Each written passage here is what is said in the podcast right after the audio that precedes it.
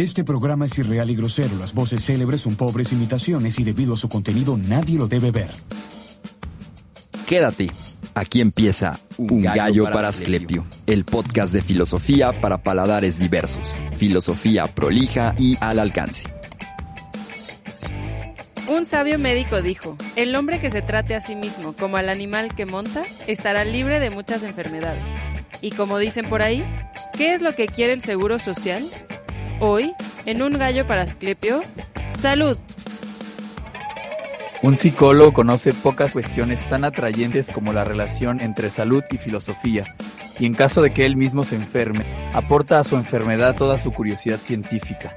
En efecto, suponiendo que uno es persona, también se tiene necesariamente la filosofía de su persona, pero hay allí sin embargo una diferencia considerable.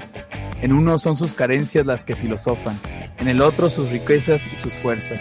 El primero tiene necesidad de la filosofía, ya sea como apoyo, calmante, medicamento, salvación, elevación o enajenamiento de sí.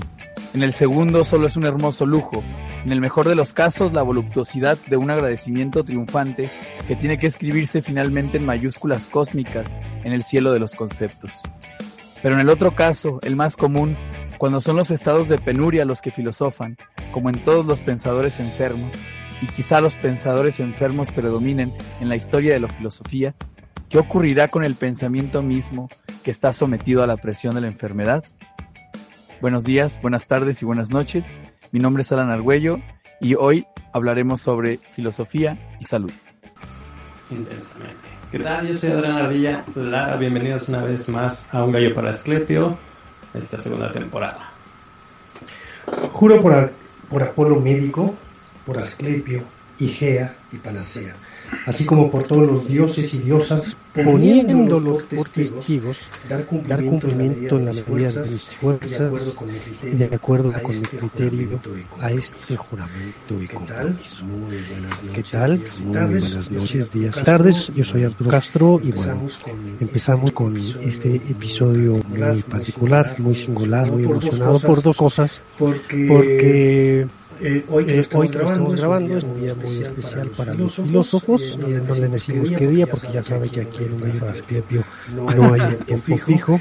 Y, dos, porque tenemos invitados para este, este episodio que el público ya nos había pedido acerca de la salud y del estado de salud tenemos a dos invitadazos de lujo. Tenemos a Rubén González Sapien, es biólogo por la Universidad Michoacana de San Nicolás de Hidalgo, estudió en la ciudad de Morelia y trabajó en, el Centro de Investigación Biomédica del IMSS como bajo la tutoría de la doctora Luz Turner, haciendo investigación de hormonas, neuroreceptoras y muerte celular.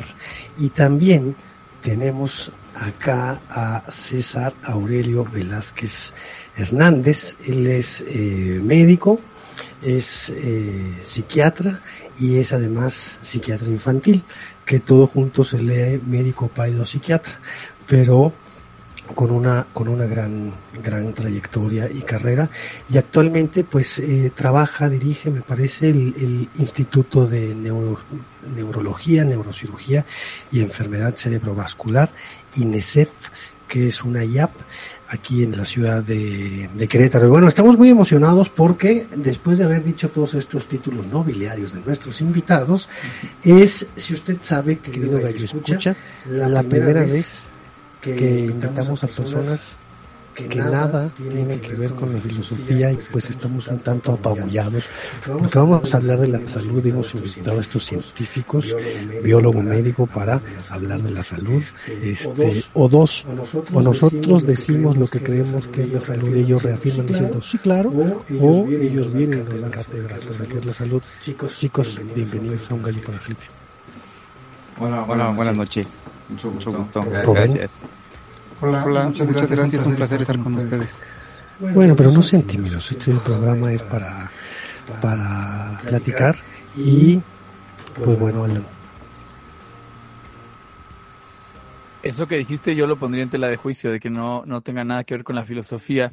Yo creo que en tanto que criaturas pensantes y que problematizan su mundo, por supuesto, que tienen una relación, quizá no con la tradición filosófica, pero sí con el pensamiento filosófico. Yo quería iniciar esta discusión preguntándoles a ellos, a los profesionales de la salud, su definición, su concepto, la idea que en el ejercicio profesional y en su vida diaria se han formado sobre esta idea. ¿Qué significa la salud? Y, platicábamos un poco tras bambalinas en, una pregunta que podría subyacer a esta, que sería la de si la salud es un asunto de interés público, si el cuidado de la salud está en función del individuo o si está en función de la comunidad. ¿Qué opinan? Bueno, empezaré yo. De, bueno, te, te platicaré, Alan, desde el aspecto biológico, que sería la, la salud. Bueno, la salud es todo aquel bienestar, pero no nada más en el, en el sentido corporal, sino también tiene que ver mucho con la mente y el aspecto social. Este, yo estoy con la fiel creencia de los nuevos conceptos, que Arturo luego me debate, de que no es como integral, sino que ya está ramificado, puesto que ocupamos estar del todo bien, ¿no? O sea, en todos los sentidos en, un, en una forma de, pues sí, de hablar del bienestar en, en general. Claro.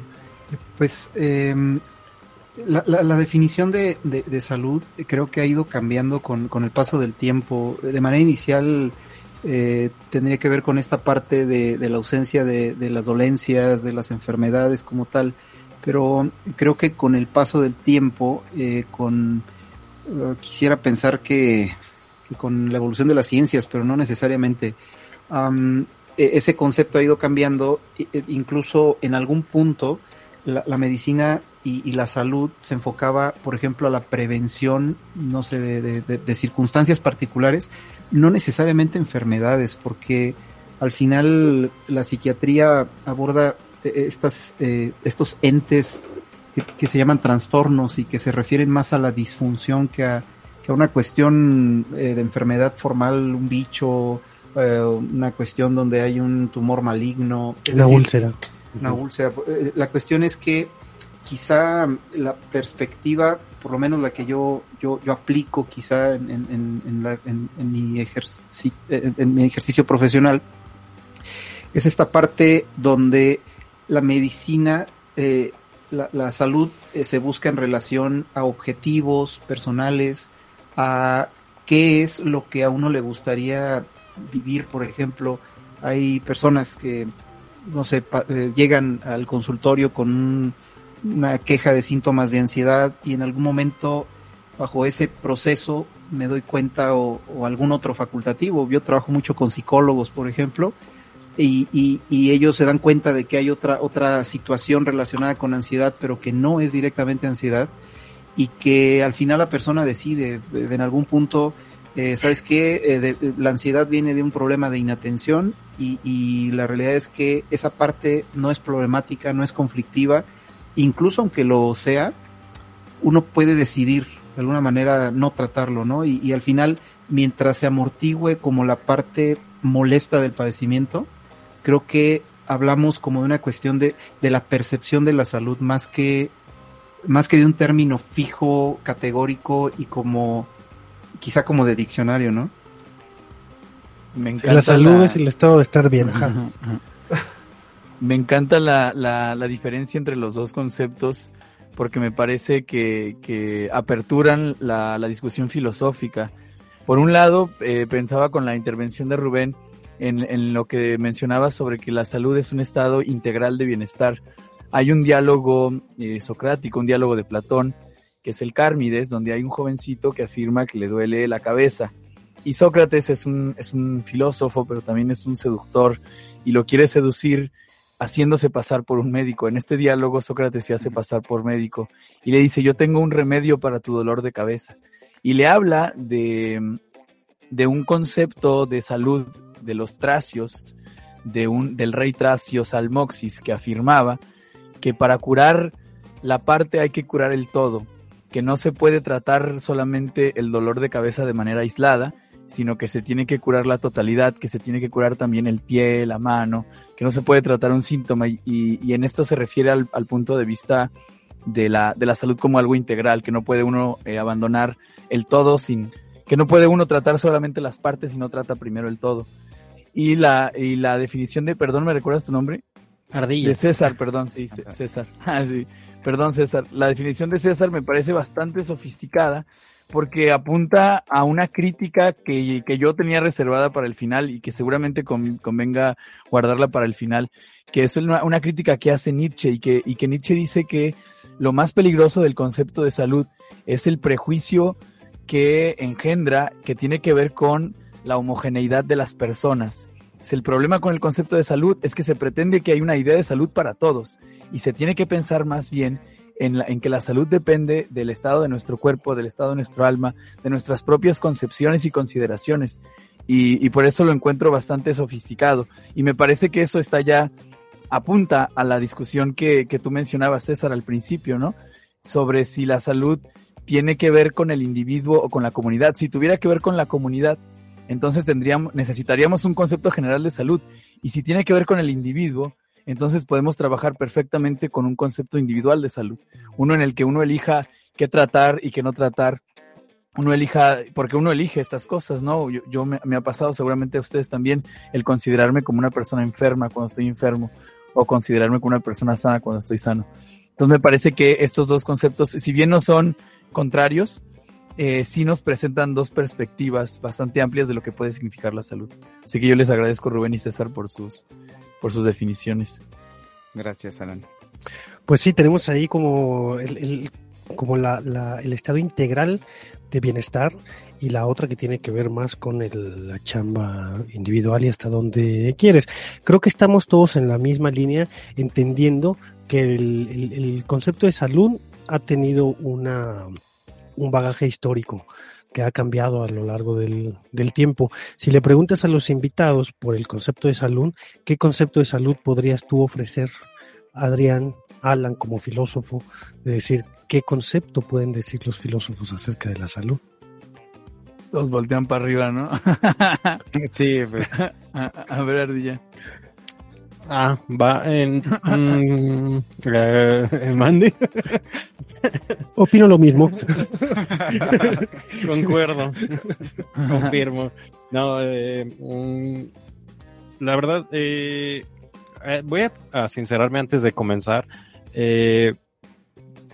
creo que hay una dificultad completa sí. para la relación. No, no, no para generar un, concepto de salud como tal, sino creo que hay diferentes niveles discursivos, lo que le había eh, comentado a Alan y Arturo eh, hoy, estos días, porque creo que la filosofía eh, ha estado separada de la ciencia desde hace algún tiempo y creo que a lo mejor desde hace unos 20, 30 años volvió a retomar un camino cuando comenzaron las ciencias neurobiológicas, eh, neurocientíficas y que terminó teniendo como una ramificación con las cuestiones del lenguaje, sobre todo eh, en las relaciones psicológicas.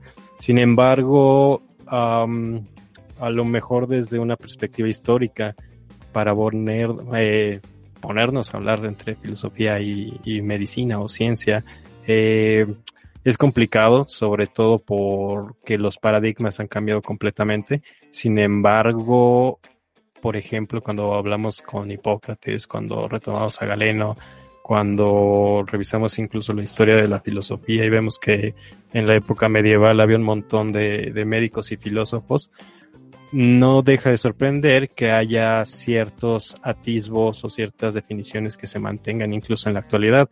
Hace un tiempo, cuando estábamos grabando la primera temporada, Uh, salió a colación también estas cosas de la, de la salud eh, y sobre todo de la salud psíquica, aprovechando que, que el eh, señor psiquiatra viene a acompañar. Muchas gracias, la verdad.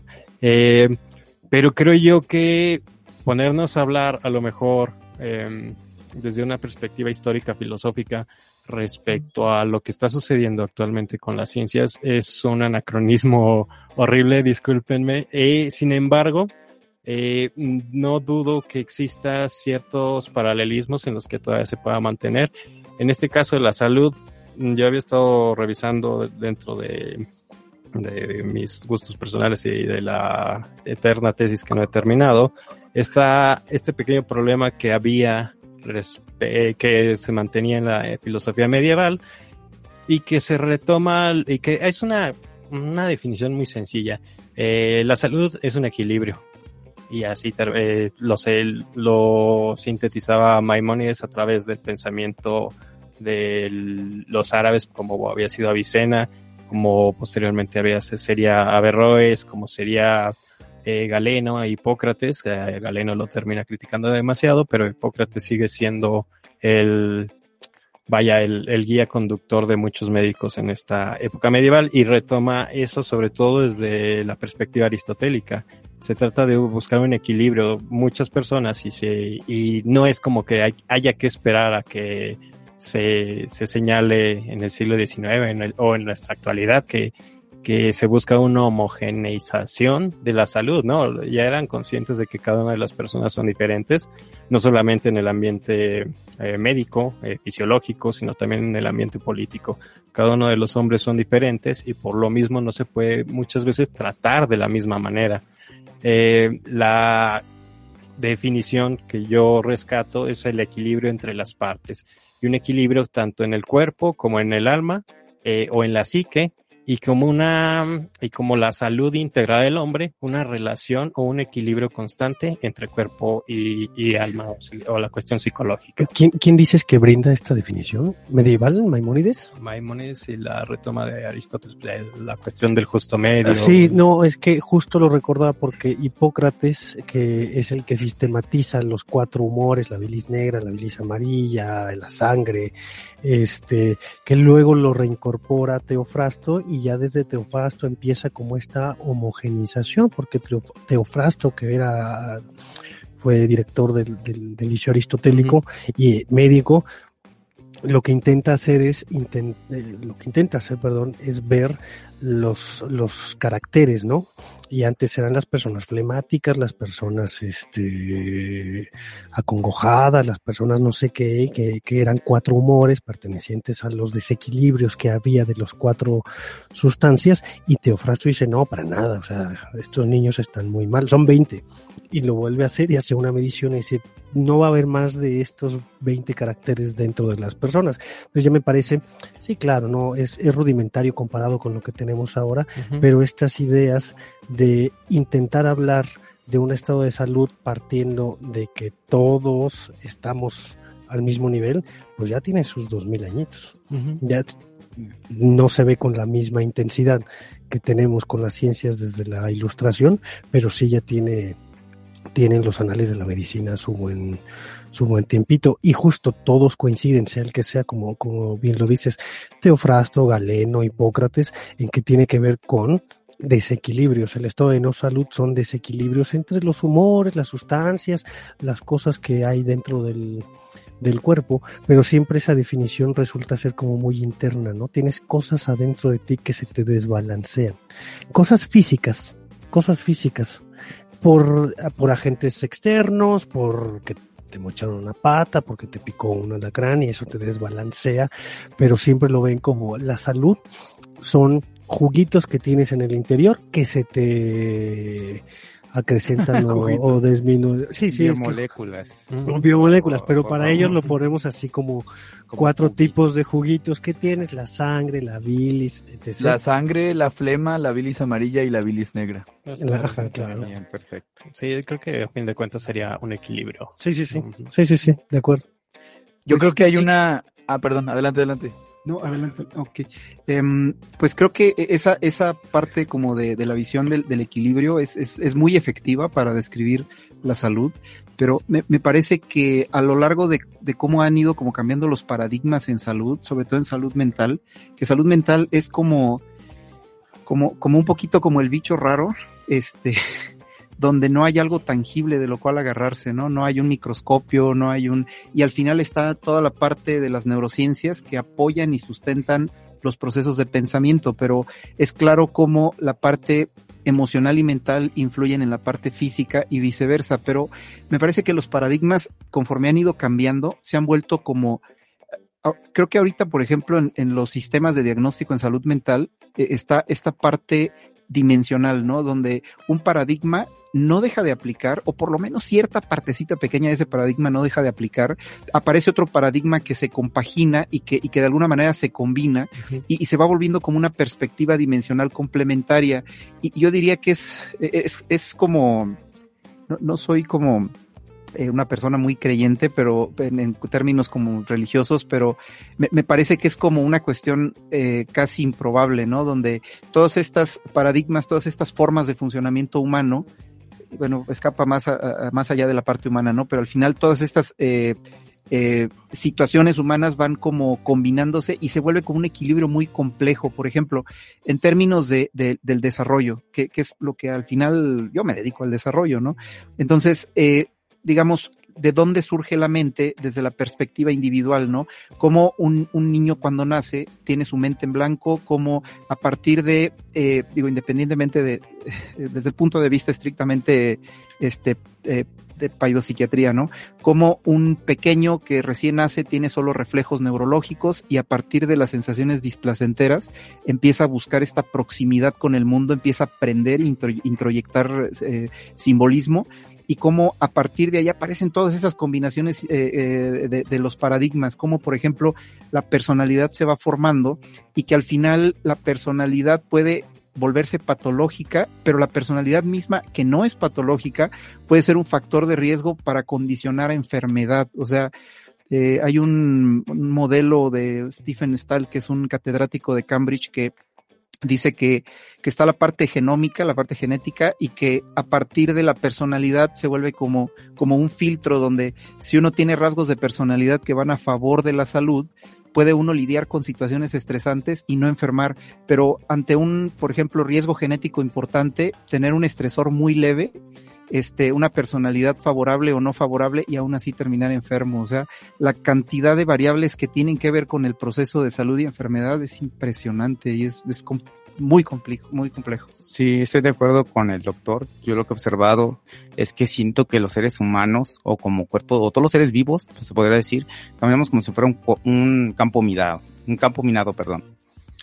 En el que he sentido un campo minado, como lo dijo el doctor, hay este genes que desencadenan cualquier cosa. Algo, somos susceptibles a radiación, somos susceptibles a una mala alimentación. Ahorita con las nuevas azúcares que tal vez es la fuente de la diabetes, no estoy muy seguro, a lo mejor. Ay, qué rico, nos hace falta aquí una, una un refresco negro. Ajá, pero bueno, ajá, jarabe de alta fructosa, no sabemos biomolecularmente cómo se pega a la insulina, que es nuestra, ¿cómo se llama? Nuestra hormona de transporte del azúcar a todo nuestro cuerpo. Es como si te quisieras subir un Uber y no tener dinero, pues obviamente no se va a transportar de la mejor manera, ¿no? Entonces, ¿cómo puedes encadenar una enfermedad, este, pues sí, diabética, este, una enfermedad en la sangre y que desencadena otras enfermedades como una, como un castillo de naipes, ¿no? Que empieza a ser el pie diabético, la piel, en, entre otras, ¿no? Entonces, por eso yo siento que es importante cuidar nuestro cuerpo, en todo sentido, también nuestra alimentación. Yo soy como de la fiel creencia, no al sentido de llegar al, a los extremos, porque todos los extremos son malos e incluso aburridos, pero es importante una alimentación sana, el ejercicio, como una parte del cuidado corporal, también la salud mental. Si, si tienes algún problema, yo siento que es importante recurrir a los a los, ¿cómo se llama? Especialistas de la salud. A los psicólogos. A los psicólogos. O si ya sientes pasos en la azotea, pues al psiquiatra. Sí, Así, somos, hasta el último el psiquiatra primero, el sí. psicólogo el psiquiatra al final. Okay. Bueno, no, no sé muy bien cómo sería como el diagnóstico, a lo mejor hay una, ese sería como a lo mejor una desinformación tal vez mía.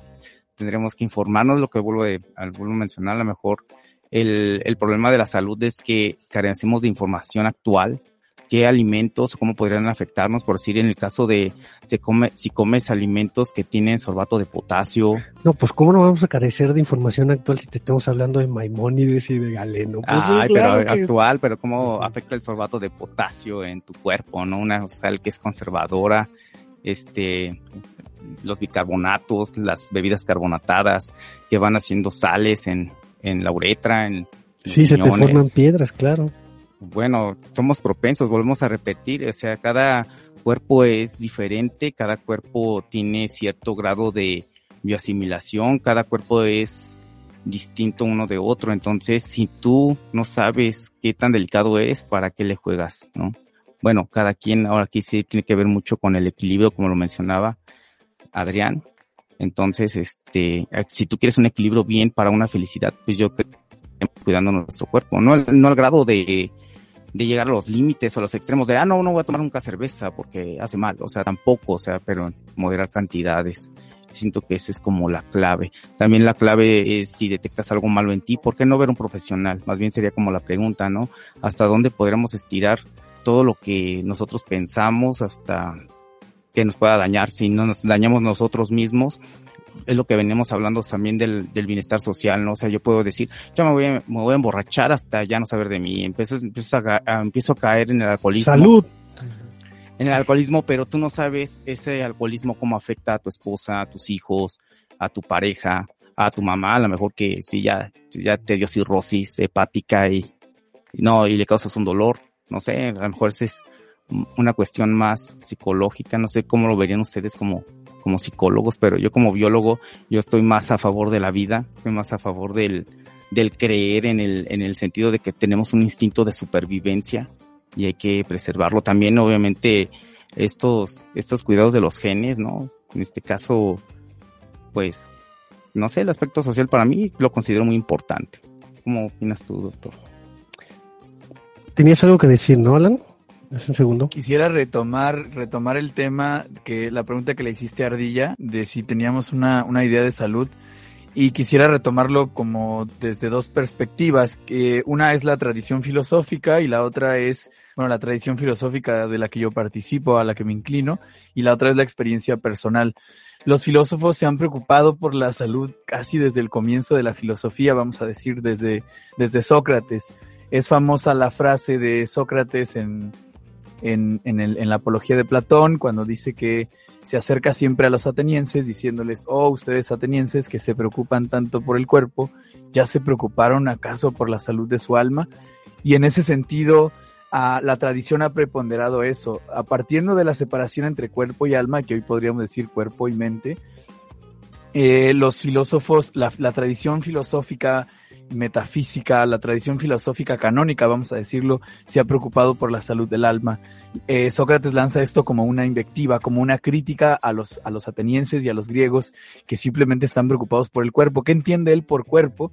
Pues entiende todo lo que tiene que ver con la voluptuosidad, la fama, las riquezas, las posiciones y también con el cuidado del cuerpo que, como sabemos, en Grecia era una constante. Había una idolatría sobre el cuerpo, en particular eh, sobre el cuerpo masculino. Ahora, esta es la historia de la filosofía contada desde el punto de vista de la preponderancia del alma. En este, en este sentido, se reconoce, y es algo, un tema que tocaron ustedes y, y también quisiera abrirlo a discusión más adelante, se reconoce que hay una especie de jerarquía.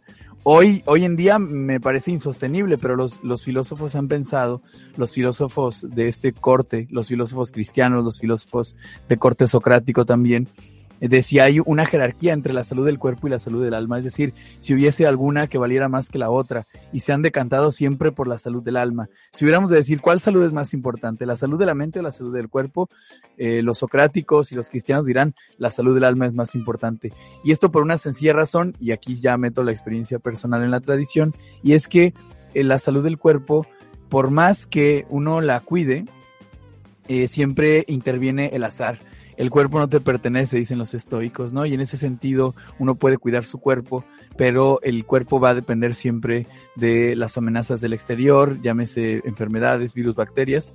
Y en cambio el alma, para estos filósofos, pues es algo que está más dentro de nuestro control, es algo que podemos controlar. Por supuesto que ellos no tenían conocimientos de, de padecimientos mentales que hoy, a los que hoy son bastante visibles, ¿no? Seguramente todos ellos eh, no sabían que también hay algo que no depende de nosotros en la salud mental, que hay, como decían, condicionamientos genéticos, condicionamientos que están fuera de nuestras manos. Entonces, eh, así, así me, me, me, ubicaría yo ahí. La, el registro último de esta, de esta tradición histórica, porque por supuesto también ha habido filósofos que se han preocupado del cuerpo, desde los epicúreos, hasta, eh, hasta Nietzsche, por ejemplo, hasta filósofos antes, contemporáneos. ¿no? hoy en día la recuperación del cuerpo que es una constante en filosofía. Es, sí, Sí, claro, Pitágoras era, era vegetariano, ¿no es cierto? Este, entonces hay, hay claro que hay una contrahistoria de la filosofía, como dice Onfray, de filósofos que han preocupado el cuerpo. Nietzsche es una combinación curiosa de, de, de cuerpo y espíritu, y es una persona profundamente enferma. Una persona que está relacionada con Epicuro, que dice, solamente una persona enferma pudo haber creado un concepto de salud o de felicidad semejante. Epicuro inventa el hedonismo, que sostiene que la vida está fundamentada en el placer y que lo que hay que hacer es ser inteligentes con el placer.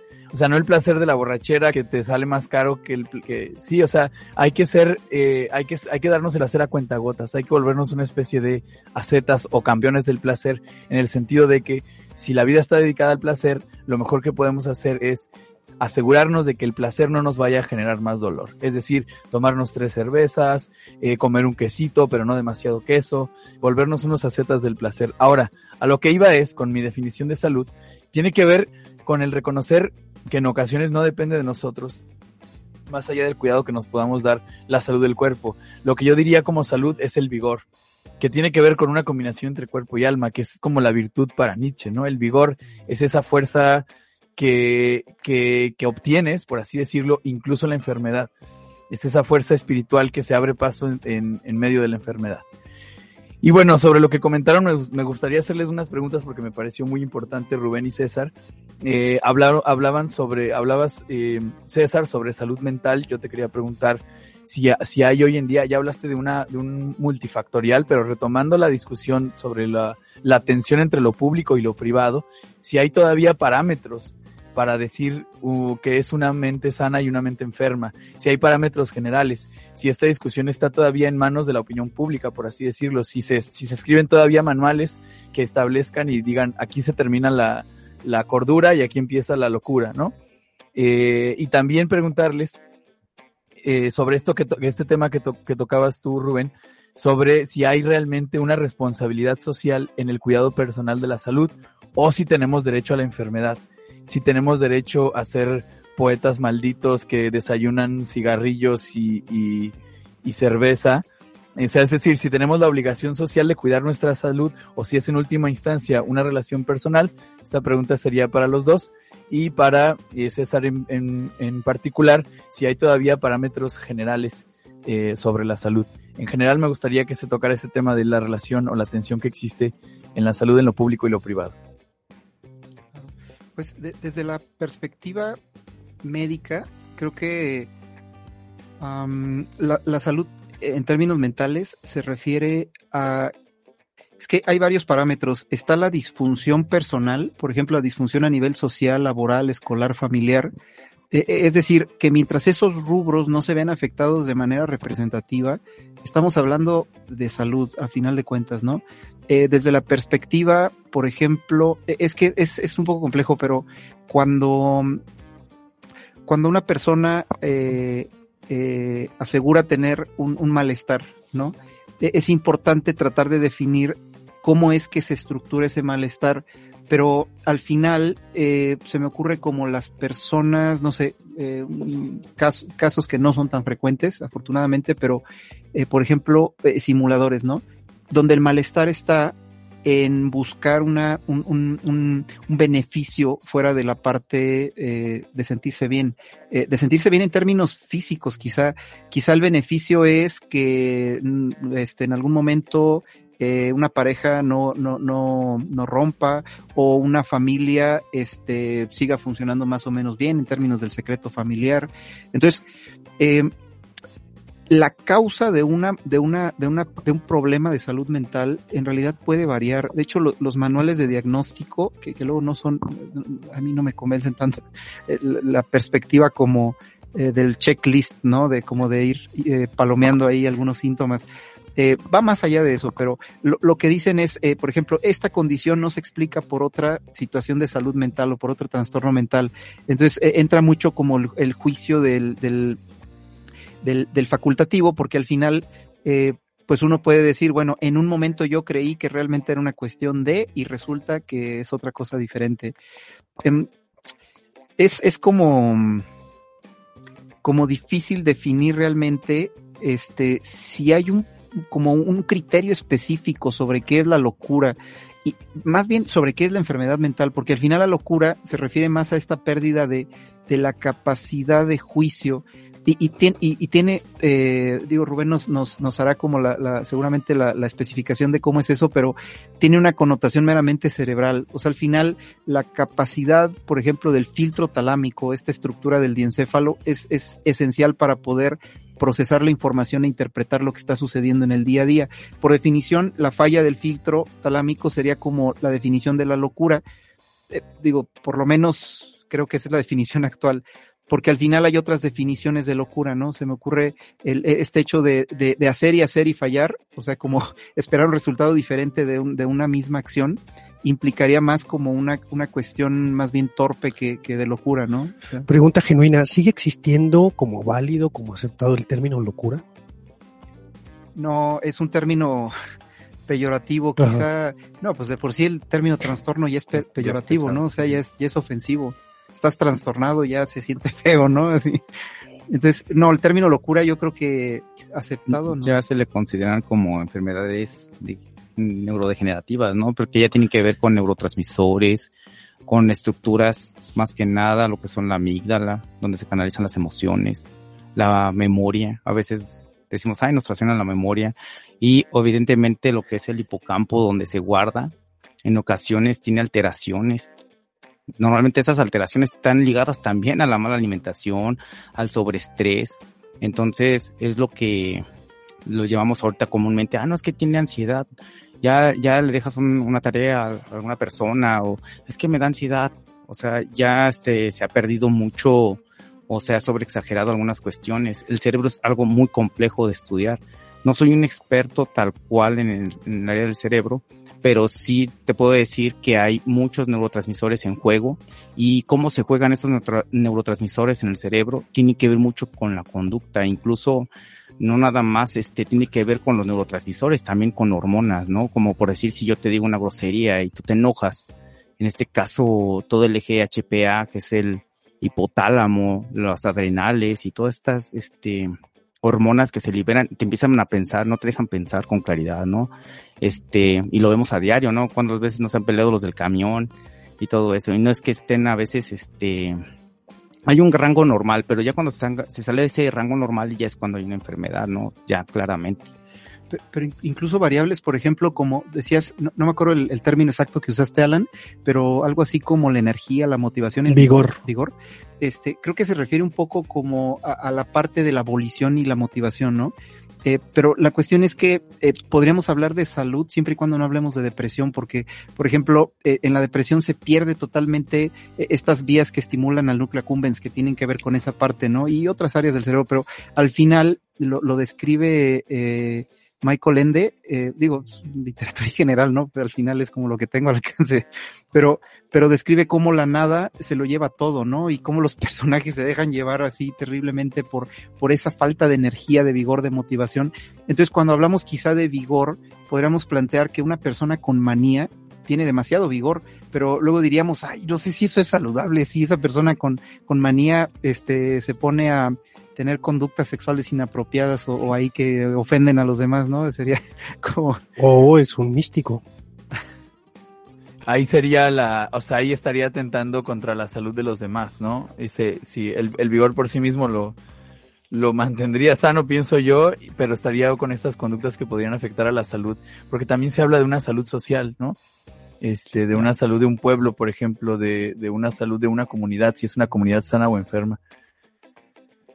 Pero bueno, sí, me parece, me parece bastante esclarecedor lo que, lo que nos platican sobre, sobre, pues toda esta perspectiva en torno a la salud. Sí, por supuesto que, que puede llegar a ser peyorativo hablar de locura, por ejemplo. Y, y ciertas ideas que, a ver, según tengo entendido, y corríjanme por favor si me equivoco, que desde el punto de vista de la, de la, de la psicología, de la cognitivo-conductual en particular, la salud tendría que ver entonces con una especie de funcionalidad. Mencionabas esta palabra hace un momento, ¿no? Como que, como con la operatividad, con que la emoción no entorpezca. Pero claro, por ejemplo, están no los estoicos, enfermo. que creo que son un antecedente. Sí. Eh, pero, por ejemplo, están estos padecimientos mentales que impiden la distinción. Por ejemplo, un estoico te diría, mira, quieres vivir sereno, aprende a distinguir lo que no depende de ti y lo que sí depende de ti. Con lo que no depende de ti, no te preocupes. Y de lo que sí depende de ti, ocúpate. Pero no, la ciencia de la mente, digamos, no estaba tan avanzada como para decir, hay condiciones que te impiden hacer este, esta, distinción, ¿no? Eh, como la depresión que mencionabas hace un momento, ¿no? Hay condiciones que te impiden decir, ok, vamos a hacer una serie de ejercicios eh, éticos o reflexivos para trascender este problema. Y supongo que es ahí donde entra la psiquiatría, ¿no? Cuando ya el problema es un poco más de orden eh, de química cerebral. Es, es, bueno, no sé si puedo opinar sobre esa parte, Alan, pero es que eh, la, básicamente la, la, la, mente se sustenta en el funcionamiento del cerebro, pero tampoco es tan cierto, porque al final el, el, cerebro es una serie de conexiones dinámicas que se van formando y que van aprendiendo. Que, al final también eso lo puede hacer en algún punto una máquina, ¿no? O sea, es, es complicado porque al final quizá una estructura psicológica también se pueda sustentar en algún punto, pues en inteligencia artificial, ¿no? Desde hace, desde hace rato se me había ocurrido un ejemplo vulgar son como para hablar de la salud, pero ahora creo que lo puedo meter muchísimo más sin que esté forzado. Con esto, el ejemplo de una persona X que pierde una extremidad, pierde un pie en el trabajo, de manera limpia, así, un corte, un corte limpio. Si, si los asuntos que tendrían que ver con la salud mental están se esconden detrás de estructuras que tenemos en el cerebro y de los juguitos que emanan de estas estructuras que tenemos en el cerebro, porque hay personas que se trastocan tanto por haber perdido un miembro, no le podemos decir enfermo a una persona que pierde un pie,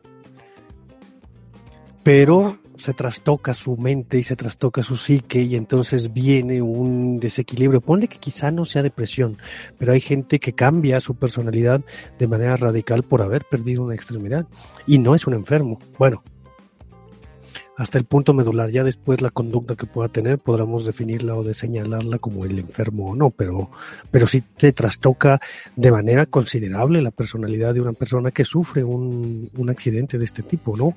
Sí, porque en, algún punto tiende a buscar como ese equilibrio que estamos planteando como salud, ¿no? Pero, pero por otro lado, en términos sociales, o sea, si una persona con esas características se sube a un camioncito, al final, pues tiene designado el espacio para, para discapacidad, ¿no? Entonces, es como, hay otro, otro factor que influye en esa parte, por ejemplo, el desarrollo de la, de la, de la formación de la corporalidad. Eh, los, estos casos como muy tristes de los, de los pequeños que tienen cáncer en el hueso, en los huesos, mm. casi siempre es en miembros inferiores, ¿no? Entonces, como parte del tratamiento, eh, pues así muy brusco, pues hay una amputación, ¿no? Que al final es pues para salvar la vida del, del pequeño y toda esa parte, pues, está, eh, la idea es esa, ¿no?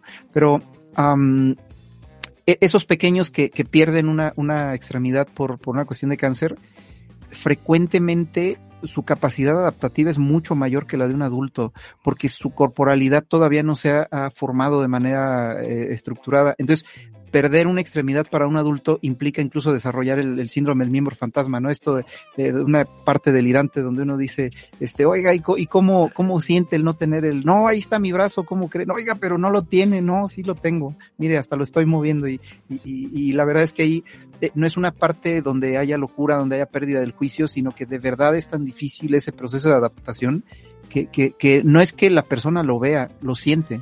O sea, y, y, y ahí la interpretación de cada persona es bien diferente, ¿no?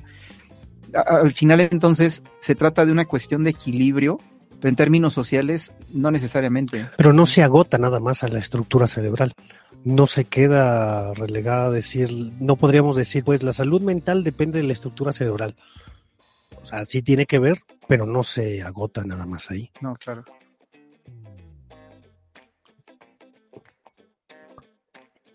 Bueno, como dices, la, la cuestión esta del, de lo material y lo social, eh, habría, um, bueno, siempre hay un, un, un, peso social, moral respecto a estas cosas eh, de la salud, ¿no? Porque pues siempre eh, alguien que tiene alguna enfermedad, algún padecimiento, siempre estará señalado, ¿no? Uh, recuerdo hace un año, cuando todos comenzaban con COVID, que empezaron, que empezaron las grandes olas. No, la, gran ola, pues, así fue, fue una, no, cuando comenzó. Ah, no cuando había 30 enfermos, sino cuando 500. Y que empezó a hacerse todos los señalamientos, todos, este, todos los que padecieron eh, el COVID y que no solamente fue la enfermedad, sino las secuelas posteriores. Hubo grupos en los que había apoyo para la gente que había perdido el olfato y que no lo podía recuperar o que lo tenía trastornado. Había perdido realmente ese equilibrio. recuerdo también mucho ahora respecto a la medicina medieval que señalaba este autor que había tres grandes males eh, que aquejaban a la humanidad. El primero, uno de ellos era las mal, no sé, no tengo la palabra, pero estas malformaciones. Eh, ¿Es la palabra correcta, doctor? Sí, sí, sí. sí. Eh, cuando alguien hace que tiene algún, algún problema, ¿no? El segundo mal que señalaba era el mal que se hace uno al otro. O sea, por ejemplo, yo puedo ir y asesinar a alguien, yo puedo ir y molestar a alguien y hacer otro mal. Y el tercer mal, que era el más frecuente según, según este filósofo, es el mal que se produce el hombre a uno mismo.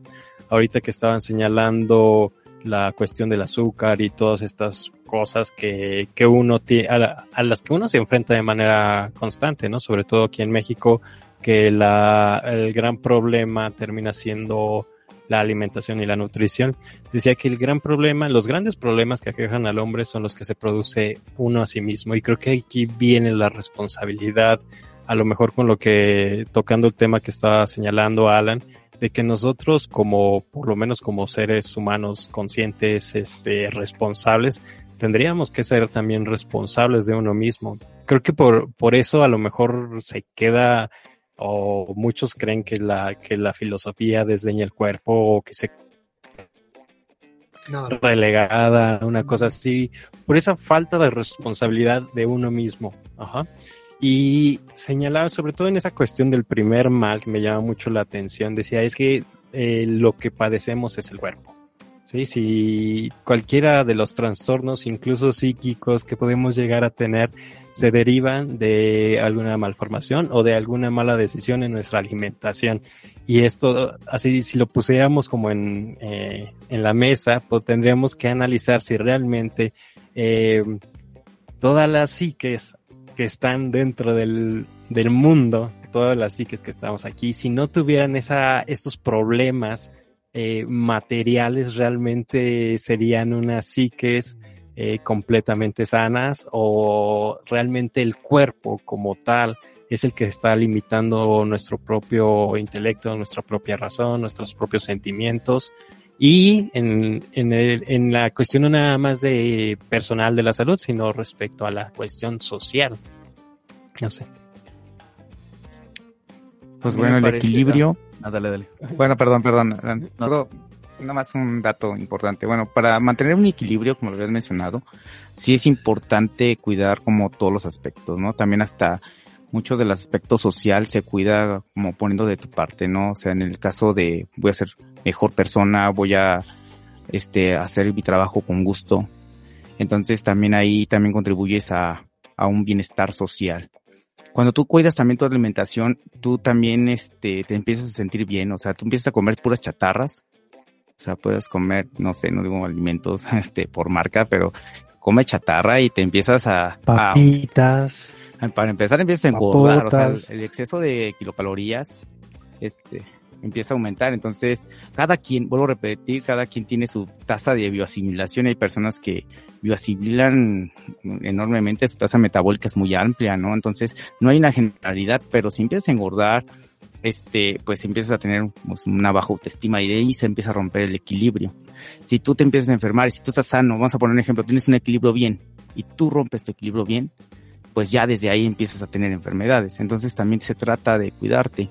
Yo muchas cosas que he visto en la ciencia, no como biólogo, es para ver lo de las operaciones del cerebro, que los que los operan del cerebro y le están tocando violín, este, todas estas cuestiones este, de nanotecnología, robot, hace poquito vi un, un robot nanotecnológico que puede casi casi como el de Terminator 2, ¿no? De que puede entrar a tu cuerpo y hacer una cirugía. Entonces imagínate todo eso.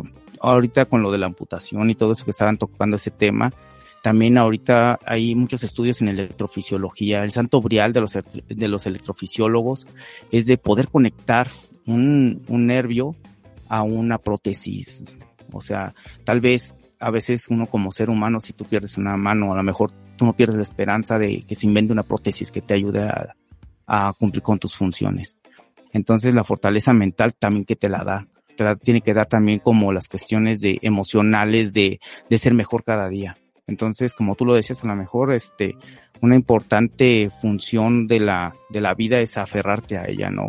Yo siempre he dicho que todos los seres vivos tienen, tienen capacidad adaptativa y estamos en un mundo minado, o sea, si no te ataca un virus, una bacteria, un hongo, una enfermedad genética, estamos, el, ¿cómo se llama? El ADN está lleno de oncogenes, hay personas que no fuman y tienen cáncer de garganta, ¿no? Pero si tú fumas, pues es como aventarte una moneda en el aire de tener cáncer de garganta, ¿no? Entonces es un campo minado. Si lo llegas a tener, pues tu vigor, como dices tú, este, tus ganas de vivir, te van a ayudar a salir.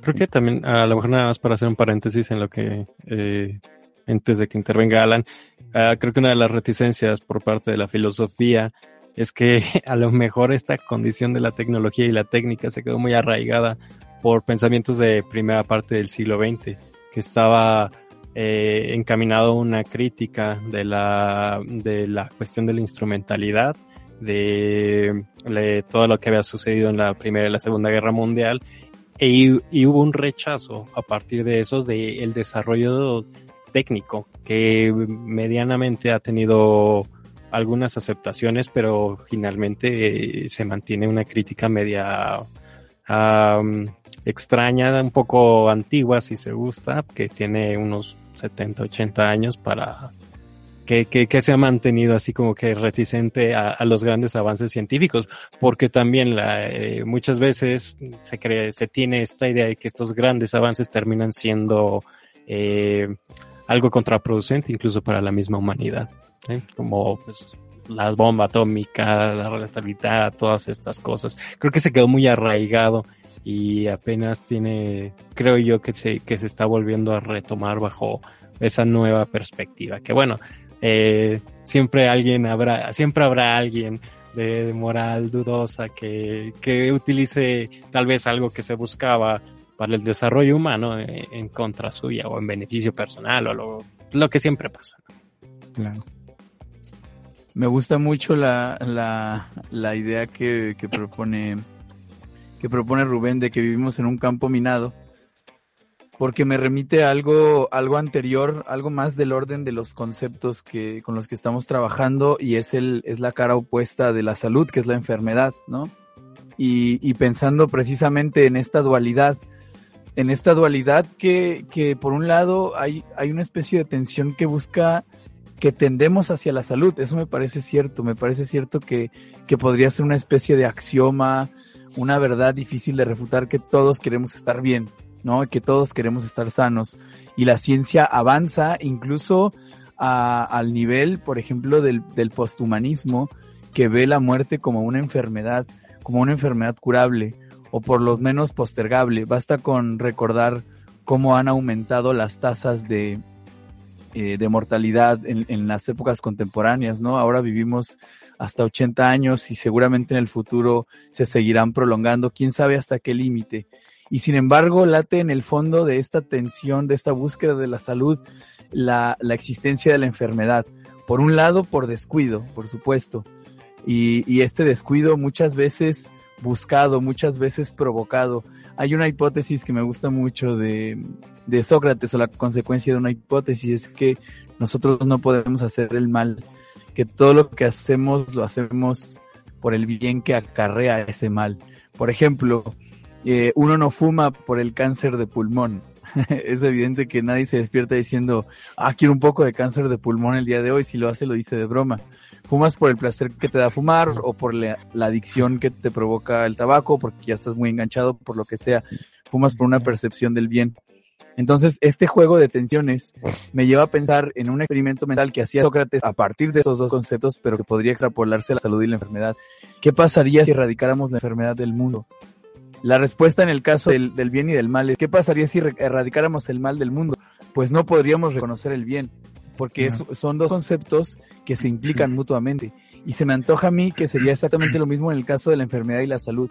Si erradicamos la, la enfermedad del mundo, no podríamos distinguir lo sano. Es decir, la enfermedad es el parámetro que nos ayuda a reconocer la salud. Es necesario que exista y que siga existiendo. Por un lado la buscamos, parece que hay una, por un, una tensión de vida en nosotros, un impulso a vivir, pero también hay una pulsión de muerte, ¿no? También hay unas ganas de morirse, hay, hay una tensión entre Eros y Tánatos allí. Eh, nos vamos de fiesta, nos gustan los deportes extremos, este, nos metemos en problemas involuntariamente. Te puedo, ¿Te puedo interrumpir tantito? Ah, claro, claro. nada más así como un comentario rápido antes que se me vaya la idea. Sí, realmente, yo, yo este, sí comparto una idea así contigo. En este caso, yo siento que más que nada le tenemos más miedo a, a no morir, yo creo, lucidos. La muerte es necesaria. Nosotros, este, somos seres biológicos y es un equilibrio. Se rompería el, el equilibrio biológico entre todas las especies si no hubiera muerte. Yo creo que nos aferramos. Ese instinto de supervivencia es una aferración, aferrarte, pues, o sea, y yo creo que más que nada es que ya le tenemos miedo a veces a la muerte. Yo creo que ya le tendrías menos miedo a la muerte si ya tienes una vida plena, 80 años, y dices ya, hasta aquí. Porque también yo creo que vivir más y condolencias, yo creo que no, ya sería más de algo bonito, algo una, un castigo, yo creo divino. Imagínate llegar a 90 años y que te duelen las reumas, que no te puedas parar, que quedes ciego. No, no, no eso como en el, en el, en el establecimiento biológico que tenemos, pues lo, lo plantea a partir del transhumanismo, ¿no? La, la superación del cuerpo por, por gracia plena de la medicina y la, la biomecánica, la biomédica, ¿no? Que es, preocúpate, vas a ser viejo, pero ese viejo no va a ser un viejo enfermo, pero vas a ser un viejo lleno de vigor.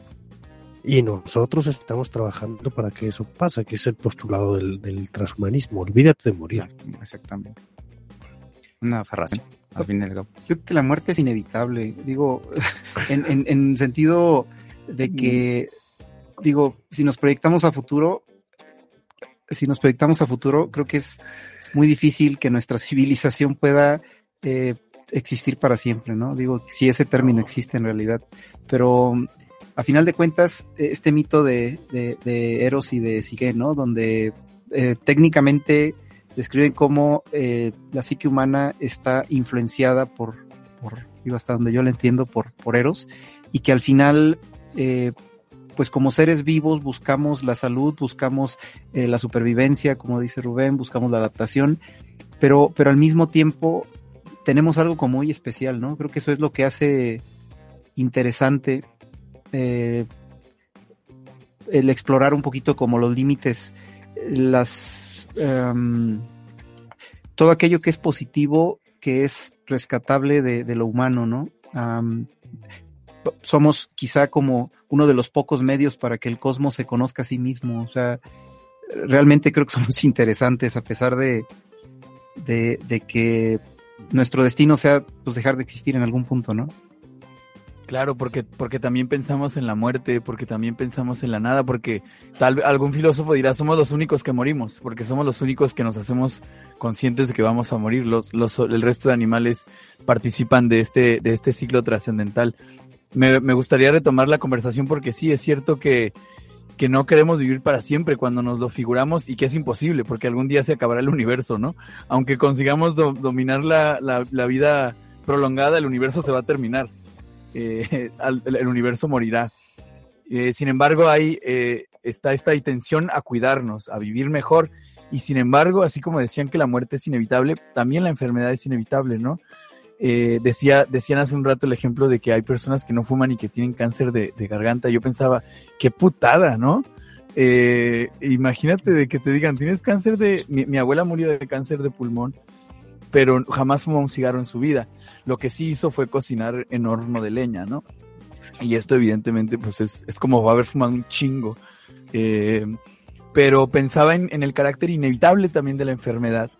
Y más allá de la posición esquiva de cuando la enfermedad nos alcanza, a, digamos, cuidándonos, si, si, si, no, si no nos cuidamos y nos enfermamos, pues ya tenemos un sentimiento de culpa de que, ah, es que yo me provoqué esto. Si nos cuidamos y nos enfermamos, tenemos una experiencia diferente de la enfermedad. Yo preguntaría esto como, ¿qué podemos aprender de la enfermedad? ¿Qué podemos aprender del carácter inevitable de la enfermedad?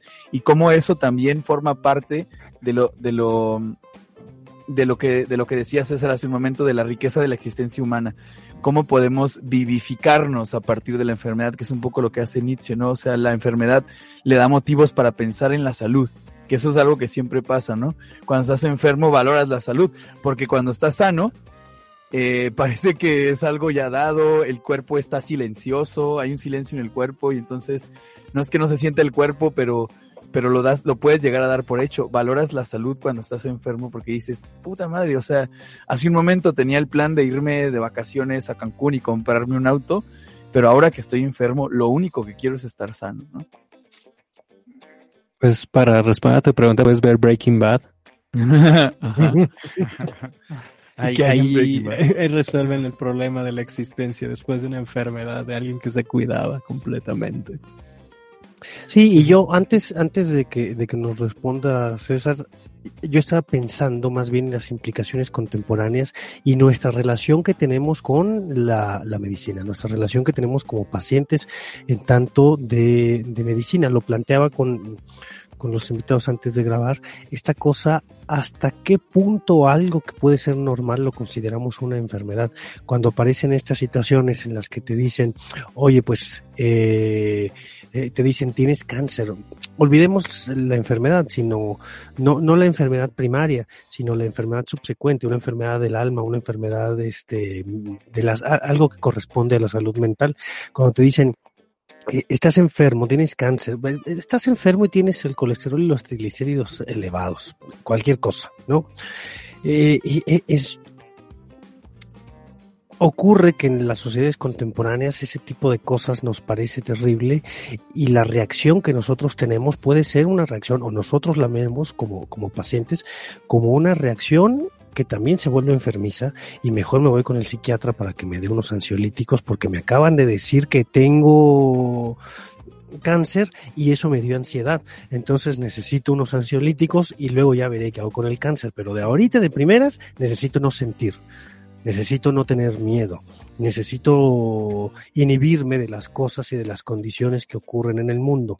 No sé si lo estoy planteando más o menos entendible, pero es que ocurre que nos enfrentamos a, la vivencia normal del mundo. No estoy diciendo que haya cosas que se normalicen, pero hay cosas que son inevitables como tienes una enfermedad, reprobaste un examen, este, eh, la no venía a la fiesta de Navidad y eso no dices mm, tengo una angustia terrible y necesito ir al psiquiatra porque me acaban de decir que acá y me lleno de pastillas y me lleno de ansiolíticos que inhiban lo que está ocurriendo. ¿No? Como esa falta de, contención, no sabría cómo ponerlo. Como esquivar el dolor, por ejemplo, ¿no? sí, como esquivar la vida. Del, del painkiller, de que, de que tengo una dolencia inmediatamente voy por, por un, por, por un, algo que me cure el dolor, ¿no? O sea, la, el, el miedo y el rechazo que le tenemos a las experiencias dolorosas no, sé si tiene que ver con esta parte generacional, o sea, donde frecuentemente la, gente mayor dice, es que antes las cosas eran mejor, la gente era más resistente, los coches no chocaban tanto. No creo porque en este, términos médicos esa misma gente va por su aspirina y va por su paracetamol. Por supuesto, pero, pero más bien creo que tiene que ver con la importancia, con, con la importancia que le damos a una estructura como el bienestar, ¿no? Por ejemplo, em, cuando uno le dan un diagnóstico como tal, uno puede, dependiendo de qué tanto, no es, no es una cuestión de valoración, sino de qué tanto puede uno catastrofizar lo que va a suceder en el futuro. Al final la respuesta al estrés, eh, nos lo dirá Rubén, eh, ha estado con nosotros desde hace seguramente millones de años ahí, desconozco un poquito la cifra, pero, pero ha estado ahí desde hace mucho tiempo, ¿no? Quizá esa, esa espada de doble filo que, mencionábamos al, al, inicio del programa, donde este, la mente humana tiene estas funciones mentales que nos hacen, eh, que nos dan una ventaja selectiva, ¿no? Para la supervivencia, pero, pero que al final eh, generan esta imaginación, este, vívida, pero también problemática, que, que puede llegar a generar un escenario tan catastrófico donde eh, una persona podría considerar al cabo que solamente tengo cirrosis hepática contra alguien que diga es que tengo cirrosis hepática y todo se acabó de aquí para adelante, ¿no? Claro, el manejo de, de las dolencias entre cada persona es distinta. Hay personas que, que son muy, este, que muy optimistas, luego salir adelante, no se dejan caer. Como que tiene que ver con lo que volvemos al principio, ¿no? El vigor. Se puede decir que, y hay personas, hay personas que tienen un aural muy bajo. O sea, es decir, este, cualquier cosa los dejan, ah, mi papá y mamá se divorció y ya me voy a drogar para no sentir el dolor. Entonces, este, eso tiene que ver también mucho con, con el manejo de las emociones y al final de cuentas también tiene que ver mucho con la, con la salud mental. Tengo una pregunta un poco, uh, ¿qué pasa con esta, eh, esta moda de utilizar términos clínicos para, este, ponerlos de manera muy vulgar? Vaya, este, por ejemplo, eh, estaban tomando el concepto de ansiedad, ¿no? Que muchas veces todos de repente todos somos ansiosos y todos tenemos ansiedad y, todas estas cosas. Y es de que ya fuiste a, que te valoraran o todas estas cosas. Y yo recuerdo mucho que antes, hace 15 años tal vez, se puso muy de moda de ser bipolar, ¿no? Ah, yo soy bipolar, ah, yo soy bipolar, y, todos eran bipolares un momento a otro. Dice que en serio ya te pusiste a romper tazas en tu casa, de verdad. Tu novia está muy psycho. O, que tenían esa cuestión de que, ah, estoy deprimida. No estás deprimida, eres un adolescente, eso es normal, ¿no?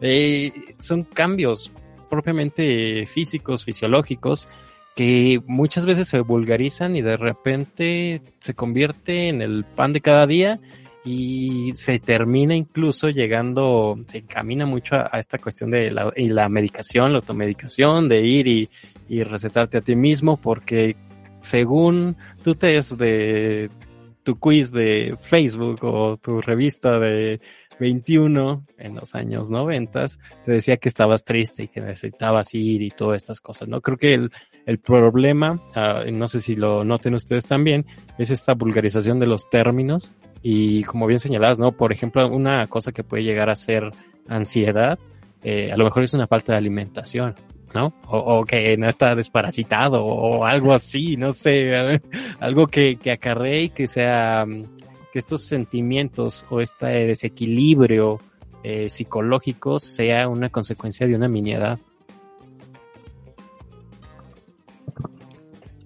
Sí, es, es un asunto sumamente complicado, pero eh, quizás como, como conclusiones apresuradas cuando uno ve un, un, quiz así en internet y dice, ah, pues este, así como este, te pareces a, no sé, Brad Pitt, ¿no? Este, resulta que este, tienes ansiedad o tienes depresión o lo que sea. Más bien creo que eh, un, un, uno, por lo menos en, en la práctica profesional, creo que eh, los médicos psiquiatras tratan en general, tratamos en general como de eh, ser más, lo más exhaustivos posibles, ¿no? Luego hay, hay como, como otras eh, ramas de la medicina que, que un poquito como que malinterpretan, por ejemplo, una evaluación de, de cuatro horas, ¿no? Este, donde dicen, oye, pero pues qué tanto, qué tanto le ves a una persona en cuatro horas, ¿no? Donde este, uno trata de identificar la mayor parte de, factores que son, porque al final es imposible conocer a una persona al 100% y llegar a una conclusión aproximada de qué le está sucediendo. Entonces, entre esa evaluación exhaustiva de una persona que tiene el conocimiento por lo menos suficiente para poder interpretar el contexto del, del paciente, versus un cuestionario de 15 preguntas, pues sí hay una diferencia muy representativa, ¿no? Pero quizá está muy de moda, o sea, al final, el, por ejemplo, el trastorno bipolar eh, pese a lo que la mayoría de la gente piensa, se trata de una enfermedad terrible, una enfermedad seria. Y, terrible. Y, y, que al final eh, muchos dicen, ah, pues es que me, acuerdo mucho de este personaje, del, un ejemplo terrible, pero este personaje de Vecinos, una serie ahí este, humorística, ¿no? De la televisión, que, que uno de los personajes le dicen, ah, es que tú eres bipolar porque es súper enojón, ¿no? Cuando trastorno bipolar no tiene nada que ver con eso. Sí, sí, esa, te digo, esa como popularización y vulgarización de, de términos que realmente son demasiado fuertes para decir que alguien está muy tranquilo y de repente le hablan y se enoja, pues pues es como de que no, pues no, no, no. no, Pero el de dónde viene, desconozco terriblemente. Esa parte estaría muy interesante. ¿no? No, pero es, es cierto, los profesores nos encanta diagnosticar a los alumnos. Este tiene TDA, este tiene, ese no se aguanta, denle algo, este, enfermo, ¿de qué? No sé, pero está enfermo. Ese es el trabajo de ser un maestro, nos pagan por hacer diagnóstico. No, y más eh, en cuestión primaria, la, en la educación eh, primaria elemental, que es donde terminan siendo señalados y, un montón de cosas. Me trae mucho a colación este ejemplo de, de Amélie, la, la película esta francesa, que le diagnostican un problema en el corazón cuando es niña y que cuentan dentro de la misma película que no era un problema, sino que se emocionaba porque su papá le revisaba el corazón, porque nunca Mm, tuvo muestras sí, de afecto. Porque, ajá, porque le hacía cariños, claro. Dice, no, Cual- La abrazaba y entonces Ajá. se le aceleraba el corazón y su papá pensaba que tenía un problema en el corazón. Sí. No me imagino en, a nivel eh, eh, primaria, secundaria, en alguna escuela pública media alejada, que llega eh, un test de moda y que todos tengan, eh, no sé, síndrome de abstinencia o cáncer en las orejas o... Mira, no yo sé. desde que salió esto de Google no he ido al doctor. No, claro, porque además está algo que parece que se está hablando ahora sin tocarse, que es la hipocondria, ¿no? Y, y yo creo que la, la causa principal de la hipocondria es que tenemos un cuerpo y que punza, pica, eh, da comezón, eh, o sea, pasan muchas cosas en el cuerpo y si eres lo suficientemente paranoico vas a ver en cada una de esas funciones corporales un símbolo de la enfermedad, pero el cuerpo pica, el cuerpo pues de repente se retuerce un dolorcito y no, no todo es motivo de, de ir al médico, ¿no? También ah, se, se requiere tener una relación sana con, con, no solamente con el cuidado de la salud, sino con las visitas al médico. No sé si te ha pasado a ti, pero de que, de que tengas pacientes que te visiten y que digas, ya le dije que no tiene nada, señor, ¿no? No, no, la perspectiva de hecho es, es, es eh, algo diferente. Este, por ejemplo, en términos de la hipocondria tiene mucho que ver con, con lo que estábamos platicando de la respuesta al estrés, cómo la atención se vuelca como un mecanismo de supervivencia a la parte interna y cómo, por ejemplo, las, las fasciculaciones, estos como brinquitos que pueden tener los músculos, ¿no? Como la mayoría Sí. de la gente no los nota, pero cuando hay una, una reacción de ansiedad, la gente puede ser muy consciente de qué raro que me están, me han estado brincando los músculos. Y luego resulta que tengo colitis, voy al internet y busco este colitis, causas y una de esas causas por supuesto que es cáncer, ¿no? No, pues ya se me acabó la vida, ya se vino el mundo y, y al final, o sea, se convierte yo, yo creo que eh, es, es esta parte evolutiva que no tiene vuelta atrás, o sea, no nos podemos deshacer de la respuesta al estrés, aunque ya no seamos amenazados por depredadores, ¿no? Claro. Entonces, básicamente es como pues lo que nos toca vivir como, como, como especie, ¿no? Y, y, y hay que lidiar con eso, con, Y bueno, en la sociedad siempre tendremos que adaptarnos a eso, puesto que todo los, el cortisol que se libera por las suprarrenales es el, es como la hormona directa que causa muchos malestares en el, en el sistema nervioso, en el cuerpo, se libera más glucosa del hígado, más glucógeno, y eso es lo que favorece la aparición de diabetes, entre otros malestares, ¿no? y, eso la gente lo desconoce mucho, Rubén. Sí, lo desconoce bastante, entonces, bueno, Nosotros, sí. por supuesto, sí sabíamos, ¿no? No, Pero yo lo desconocía. Pero, Es, pero es que, es que no, no te imaginas cómo, o sea, la ansiedad te puede llevar a tener diabetes, ¿no? Dices, ay, Sí, eso del sí. susto, este, obviamente es falso, pero no ni tan falso, ¿no? Exactamente, así, ajá, por un susto se libera mucho, mucha gran cantidad de, de glucógeno que se guarda, es un azúcar guardada directamente en el hígado, se libera en el torrente sanguíneo y pues no hay la suficiente insulina como para volverla a, di- a dirigir en, a todo el, cuerpo y todavía vas y le das un bolillo con más glucosa, pues obviamente creo que te quedas un poquito ahí atrapado. Un susto sí te puede generar, es cierto, sí te puede generar esta enfermedad, ¿no? Pero bueno, también volteando a ver el aspecto del cortisol en el estrés, estamos a diario con el estrés y cada vez en un sistema más globalizado, en un proceso de, infla, de, inflación, mm, este, ¿cómo se llama? Del país y todo eso, pues se traduce como en un sistema capitalista, ustedes más que nadie lo saben, que hay que trabajar más. Entonces, ¿cuánto, más bien hay que analizar cuánto tiempo estás en el trabajo, cuánto tiempo aguantas al jefe, el, eh, este, tu trabajo, qué tanto te, hacer una valoración también de qué tanto tu trabajo te está estresando y eso cómo te va a afectar, ¿no? Entonces, una práctica muy buena, así antes de pues seguir criticando o seguir este, hablando más del malestar, más bien proponer beneficios de cómo a lo mejor un yoga sabe respirar, te puede ayudar un poquito a, a liberar un poco más este, este, controlarnos más que nada en el, en el sentido de liberar cortisol, ¿no? En nuestro, en nuestro cuerpo. Pues no se diga más que mañana yo llego al trabajo, llevo estos videos y le digo al jefe, oye, tu Pues trabajo me está negando mi, mi estado Pues de bueno, salud. Pues bueno, ese es, no lo podemos llegar así, pero lo que es, ese es como muy indirecto, lo que yo te decía, caminamos por un, por un campo minado y esa sería otra de las minas que tendremos que toparnos, ¿no? Con el estrés diario de que te dicen, a ver, ya llegó el rentero y ya sabes que te la voy a subir. ¿Sabes qué? Pero tu sueldo te subieron 100 pesos, ¿no? Y a ti te sube el rentero mil varos. Y tú te dices, bueno, ¿y dónde te voy a pagar esos mil varos? Pues vas a tener que trabajar el fin de semana de Uber o de, no sé, de mesero en la noche para poder pagar este, o ya tienes poniendo otro, ajá. podcast y esas O, cosas. sí, o te pasas como el Rubén, ya tienes otro chiquillo y tienes que seguir, tienes que seguir este, dando hora para Ajá. pañales y no sabes, o sea, la vida, a la vuelta de la, de la esquina no sabes, este, qué te espera, ¿no? Entonces, ese tipo de cuestiones se podría traducir como lo que es un poco de la ansiedad. Y ya, el chiste de, de esto es saber técnicas como cómo manejarla, ¿no? En este caso, ya ahorita en el, eh, informarnos para manejar un poco sobre las, las respiraciones, contar, hacer conteos, enfocarnos, o sea, enfocar nuestra mente, así como de, ¿sabes qué? Me está dando como a lo mejor un ataque, como que no sé qué hacer. Pues bueno, voy a, voy a hacer algo que me gusta, a lo mejor un pasatiempo, dedicarle tiempo al pasatiempo, dedicarle tiempo a tu vida, un poquito, y eso te podría ayudar a disminuir esos niveles. Yo creo que aquí el, el- el doctor nos podría ayudar en ese aspecto. Es que, es que parecen como, parecen como, como recomendaciones.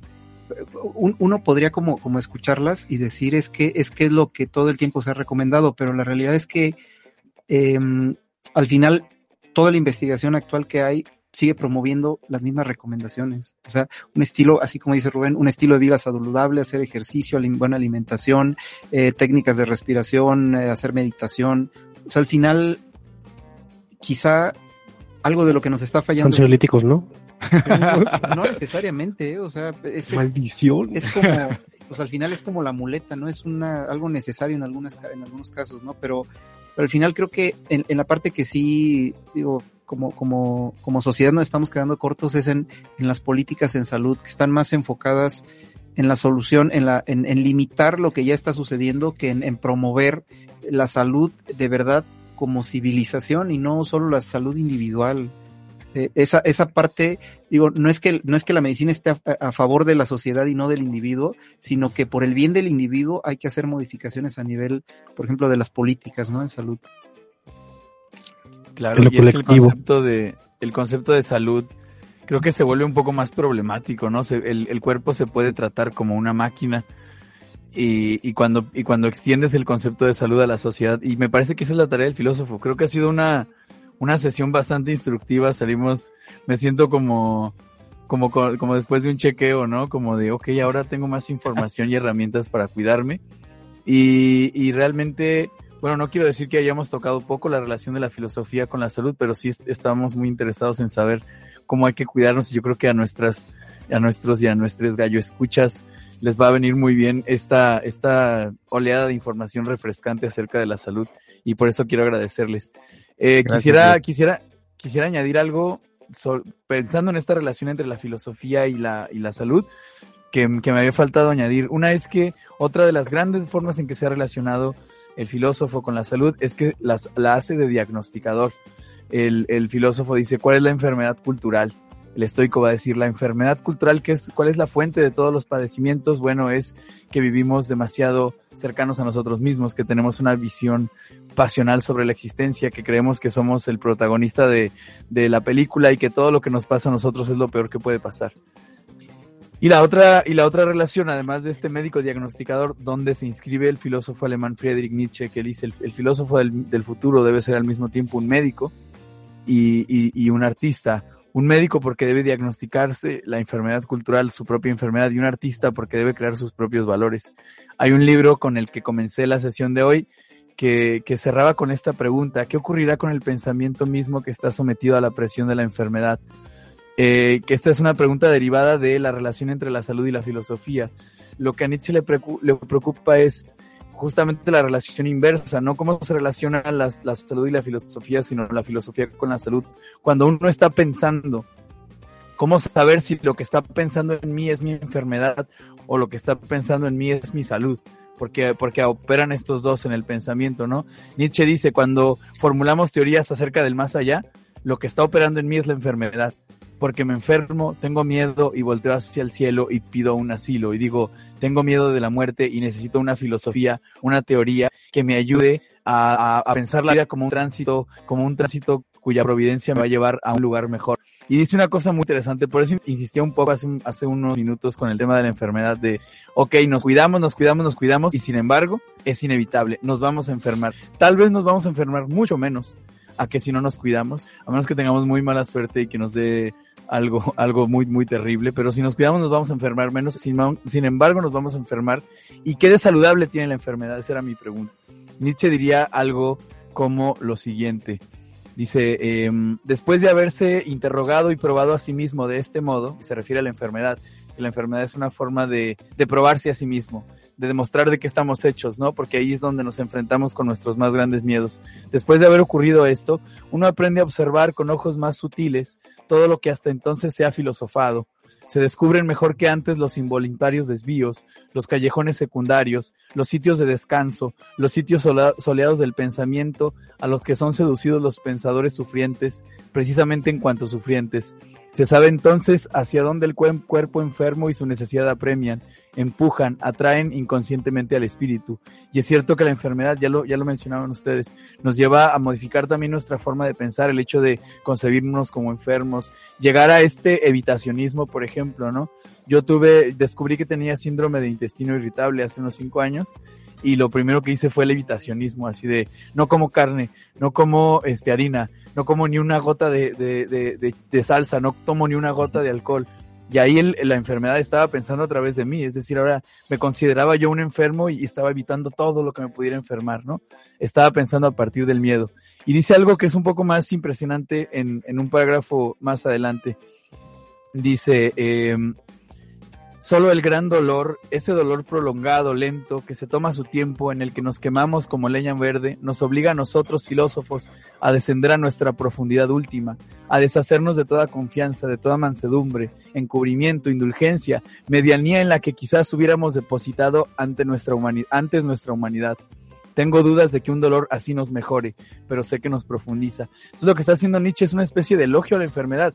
No, no la buscó voluntariamente, pero Nietzsche es un filósofo profundamente enfermo y está tratando de extraer por así decirlo, lo más jugoso, lo más vitalista de esa enfermedad.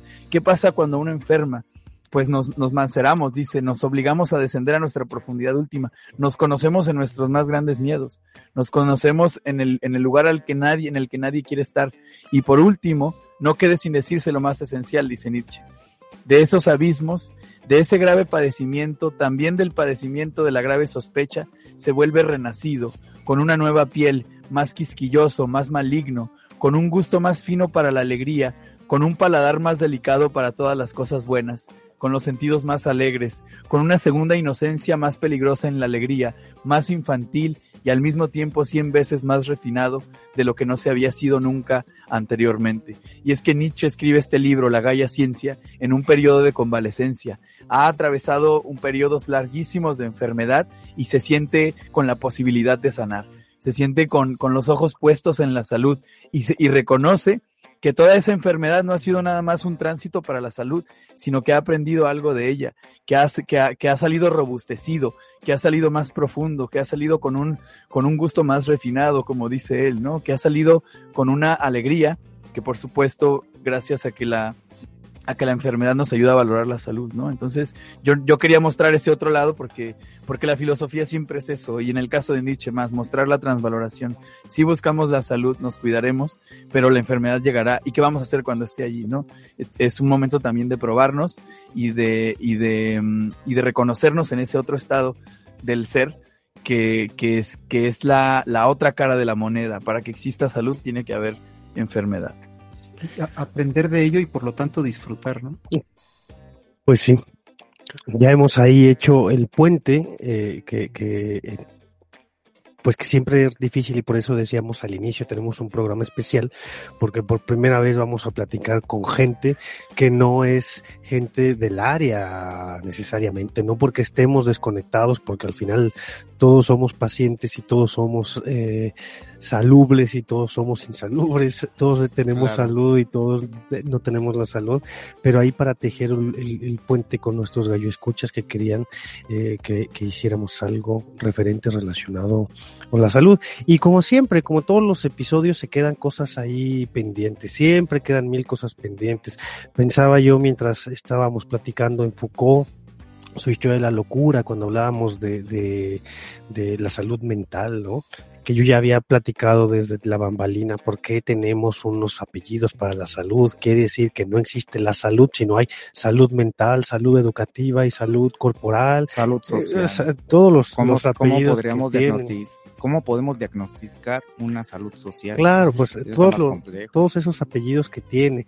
El, el, el, el, concepto que se me, que se me antojó ahí para la siguiente, que puede ser el concepto de manía, ¿no? Que lo, que lo trajiste tú. ¿Qué será la manía? Si para los griegos el maníaco era el, el vago, desobligado, pero el maníaco para el griego también era el que estaba inspirado, ¿sabes? La pitonisa. El que estaba lleno de Dios. tu futuro, ese era el maníaco, el que estaba lleno de Dios, no cualquiera, sino el que estaba en el templo. La manía y la mántica. Pero también era el maníaco. La manía y la mántica comparten etimología. El, el, las artes adivinatorias tienen que ver con la locura, ¿no? Sí, sí, que, tenía esos varios parangones, que no es decir, ay, el, el, el mañoso, como decimos hoy, sino el, el, el, mañoso griego tenía la locura, tenía también la inspiración y también tenía el momento de vaguedad, porque no nada más era el loco y el inspirado, sino era el vago, el vagal es que decía, ¿qué haces? Nada, yo ando por ahí echando nada, era un, un maníaco, o, o el concepto griego muy lindo del patos, del padecer, de la pasión, del, del paciente, del patos, del patos griego, pues agradecerles a nombre de todo el equipo que hace un gallo para Asclepio, que hayan destinado un tiempo de sus trabajos como profesores, de sus trabajos como, como consultantes, eh, y hayan venido a compartir unas palabras con todos nosotros. Muchísimas gracias. Un placer conocerlos. Gracias a ustedes por la invitación. Queda una pregunta nada más general de mi parte. Hay un texto que se llama Estrés y Libertad que de un filósofo alemán que se llama Peter Sloterdijk, él señala que el estrés es lo que permite a las sociedades, hablando de sociedades, generar revoluciones y cambios. Como enfermedad, ¿creerían ustedes que lo que queja a nivel social es, es el estrés?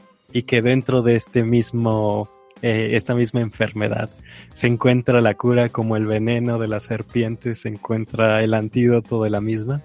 Y con eso terminaría. Muchas gracias. Gracias. ¿Qué opinan? ¿Así de así o no? Pues puedo. Sí. El, el, estrés es necesario para la vida. Eh, es decir, eh, si uno tiene un hijo enfermo, por ejemplo, el estrés genera este estado displacentero que hace que uno se movilice para buscar herramientas para solucionar el problema, que, que ponen en, en riesgo algo que es estructuralmente importante para uno, ¿no? Entonces, el estrés, la ansiedad, el miedo la angustia vinieron para quedarse. O sea, son parte de nosotros. Así como la tristeza no es depresión, lo vamos a tener siempre. Claro, es un mecanismo de defensa mental. Entonces es para buscar siempre una alternativa. Presionarnos mentalmente para buscar también una alternativa. Y bueno, pues para despedirnos, decir los proyectos personales dejaremos aquí en la caja de comentarios de Spotify, Instagram, eh, en que andan. Tú tienes un negocio, Rubén. Sí, tengo un negocio de fumigación. Dejamos aquí la, la tarjeta de contacto debajo del, de la caja de comentarios para que cualquiera se ponga en contacto contigo pues no sé, yo estoy a sus órdenes, este, doy consulta eh, aquí en Querétaro y pues bueno, si le sirve de algo mi, mi, número celular, no sé. No, lo, lo dejamos aquí abajo tu, el contacto para que la gente ahí pase con ustedes para no decir números aquí al aire y te dejamos ahí las tarjetas profesionales ahí. Agradecerles, agradecerles y decirle a nuestros gallo escuchas que nos sigan en Twitter, Facebook, Instagram como un gallo para Asclepio o Free Fire, que nos encuentren en toda su plataforma favorita de podcast, eh, Apple Music, Amazon Music, Spotify, iBox y en YouTube si quiere ver el video y conocer a nuestros invitados. ¿Algo más, muchachos, que quieran agregar? Arturos, antes de una, irnos. una cosa nada más. Eh, em, ¿Cómo se nos pudo haber pasado? un detallito. ¿Cómo se nos pudo haber pasado que el nombre del podcast es el nombre del podcast es un gallo para Asclepio, que son las últimas palabras, Claro. supuestamente las últimas palabras de Sócrates al momento de morir en el Fedón. Y la interpretación más, eh, Y más Asclepio extendida es que Asclepio era el dios de la salud. Y cuando Sócrates está a punto de morir, cuando Sócrates está a punto de morir, le dice a su mejor amigo, no olvides, Tritón, que le debemos un gallo a Asclepio, como diciendo, no olvides, le tenemos que hacer un sacrificio al dios de la salud, porque me está librando de la más grande enfermedad que es la vida, ahora que estoy a punto de morir. Sí, y, y que el Asclepio es el Asclepio es el dios griego de la de la medicina, por eso lo, lo mencionaba en la introducción que hice de Hipócrates, que Hipócrates era hijo de, de Asclepio, pero sí tenemos ahí un, una deuda pendiente todavía con, con Asclepio nosotros. Muchachos, Sí. pues nada más, antes de que recurramos a los ansiolíticos, acuérdense que la vida es así. Si ha de doler, ha de doler. Si ha de gustar, ha de gustar. No hay de otra. ¿Sale? Pues no olviden que le debemos un gallo a Asclepio. Adiós. Gracias, Rubén, gracias, César. Gracias a ustedes por la invitación. Aquí termina un gallo para Asclepio. Síguenos en tu plataforma favorita de podcasting y suscríbete a nuestro canal de YouTube. No olvides comentar, compartir y activar la campanita. Nos escuchamos en el próximo episodio. Ahí nos vemos. Hasta luego. Adiós.